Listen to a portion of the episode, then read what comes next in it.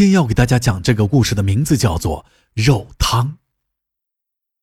李宗平和金德珍是大学的同班同学，他们志趣相投，很快便确立了男女朋友关系。毕业以后，他们也没有像很多情侣那样选择分手，而是留在了大学新村附近，开始了新的生活。金德珍成长于一个单亲家庭，小时候爱喝酒的父亲经常打骂他，这给他心理上产生了不小的阴影。后来父母离婚了，他就跟着妈妈，但阴影并没有褪去。他从小就缺乏安全感，所以认识李宗平之后，对他特别有依赖性，就算不见面，电话和短信也不会间断。李宗平是个不折不扣的暖男，他知道金德珍小时候的遭遇，所以有时候女朋友粘人一点，自己也不会太在意，还经常主动给他汇报工作。结婚后的两年，两人用自己的积蓄和家里父母的一部分钱，在城市的三环外买了一套房子，日子也算真正的稳定下来。随着妻子怀孕，李宗平开始了更为努力的工作。很快，他迎来了自己的机会。由于能力出众，李宗平被老总提拔为某个项目负责人。显然，只要这个项目能顺利完成，升职将会是自然而然的事情。为此，李宗平也是特别努力。最后四天，李宗平住在了单位。他知道老婆肯定是一百个不愿意，但自己也是没有办法。客户单位在美国，和这边时差正好相反。他需要半夜和对方进行沟通，甚至是电话会议。第一天晚上，金德珍便眼泪汪汪地对他诉苦，李宗平则是一改往日的温柔，对他老婆说道：“你要坚强一点，这个项目对我太重要了，你忍一忍，熬过四天就好了。”接下来的几天，李宗平还是会给妻子打电话，但是他感觉自己的妻子状态不是很好。有些话语甚至很消极，李宗平隐隐的有些担心，但他的担心很快又被工作上的琐事儿给分散掉了。到了第四天的晚上，李宗平照例给妻子打电话，但这次电话没有接通。李宗平反复拨了四五次，对面依然没有接。他想，难道是睡觉了，还是没听见？按道理，自己的妻子听不到自己的声音是不会上床睡觉的。李宗平反复想着各种可能，心里有些发慌。这时候，总经理的一个电话打乱了他的思路。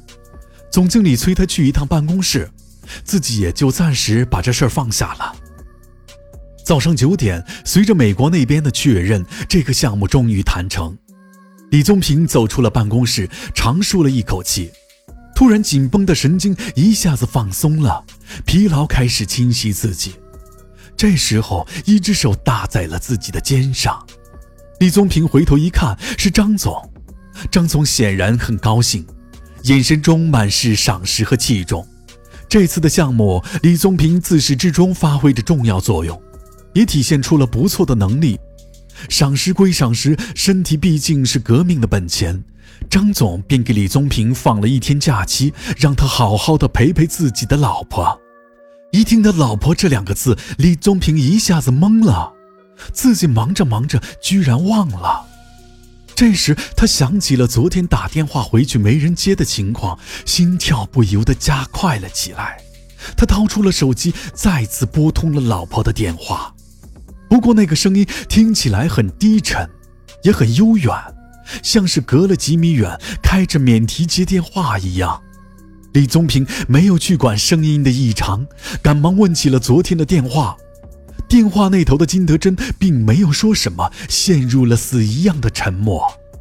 李宗平觉得妻子是在埋怨自己，他便赶忙安慰起来：“哎，你别担心，这个项目忙完了，经理给了我一天假，我这就回家。今天有没有熬汤？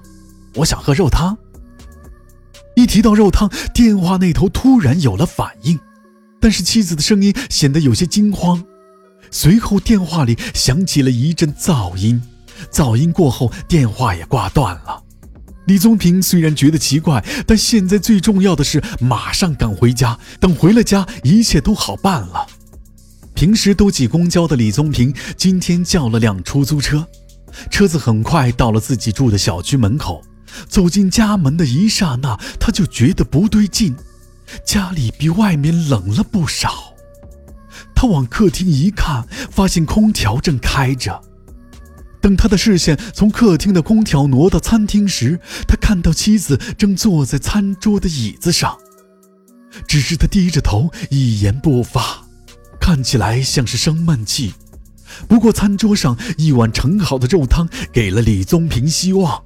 他知道妻子是在生他的气，但还没到不可收拾的地步，不然也不会给他烧汤喝。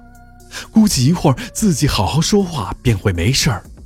他决定先从这碗汤开始，自己也确实是饿了。闻着肉汤的香味，便已经快忍不住要大块朵颐了。他端起碗，将一碗汤一滴不剩的全部灌进了自己的嘴里。今天这汤的味道很奇怪，酸酸的、涩涩的。照正常情况，不说吐出来，他应该也不会再喝第二口了。可今天这肉汤像是有什么魔力，牢牢地抓住了他。在这一碗满满的肉汤喝完之后，他竟然还想喝第二碗。他看了一眼妻子，妻子依然一动不动地坐在那里，便起身往厨房里走，想自己去打汤。厨房没开灯，就煤气灶上煮着东西。李宗平摸索着来到灶前，打开了锅盖，可映入眼帘的景象让他一阵眩晕，他肚子里一阵翻江倒海的吐了出来。余光扫到了地上，有血迹。李宗平往右走近一步，看清了那个人，地上躺着的便是他的妻子金德珍。金德珍脸色惨白，已经没有了血色，显然已经死去了一段时间了。在他的旁边散落着一瓶打开的安眠药。看到这，李宗平把视线移到了餐桌那边，自己的妻子还是坐在那里一动不动，如同死人一般。他的心跳越来越快，视线也是越来越黑。在这一刹那，他掏出了手机，也不知道是否拨出了那个号码。总之，接下来的记忆已经很模糊了。再次醒来的时候，李宗平已经在医院里了，旁边坐着两个警察，领头的秦队和李宗平讲起了他妻子金德珍死亡的消息。这自然让李宗平情绪崩溃，嚎啕大哭，后悔莫及，却无能为力。待李宗平的情绪稍稍稳定，秦队讲了很多的细节。他说金德珍是服用安眠药自杀的。他们通过金德珍的日记了解到，他已经患有严重的抑郁症。显然是童年时候的创伤未愈，自从怀孕之后，那种创伤更为加剧了。金德珍整日失眠，却又不想让李宗平担心，所以一直憋在心里。李宗平这四天的加班，成了压垮他心理防线的最后一根稻草。但让秦队奇怪的是，那只断手，那只手是金德珍死后砍下的，那到底是谁砍的呢？后来也有人说是金德珍的鬼魂为了丈夫能够喝到肉汤，便砍下了自己的手作为材料，因为他本人已经疯了。总之众说纷纭，但李宗平整个人却是垮了。出院以后是疯疯癫癫，喜怒无常，旁人皆是唏嘘惋惜呀。好了，本次故事到此结束。如果喜欢阿洛讲的故事，就请点个关注吧。